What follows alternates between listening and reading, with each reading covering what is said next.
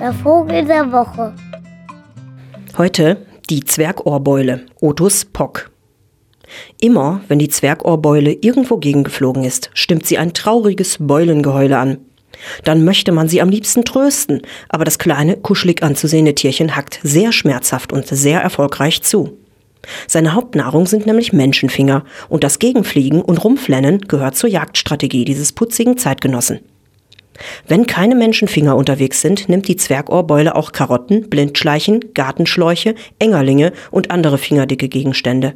Die Engerlinge findet sie durch Gegenfliegen gegen morsche Bäume, die Blindschleichen werden vom Heulgesang angelockt.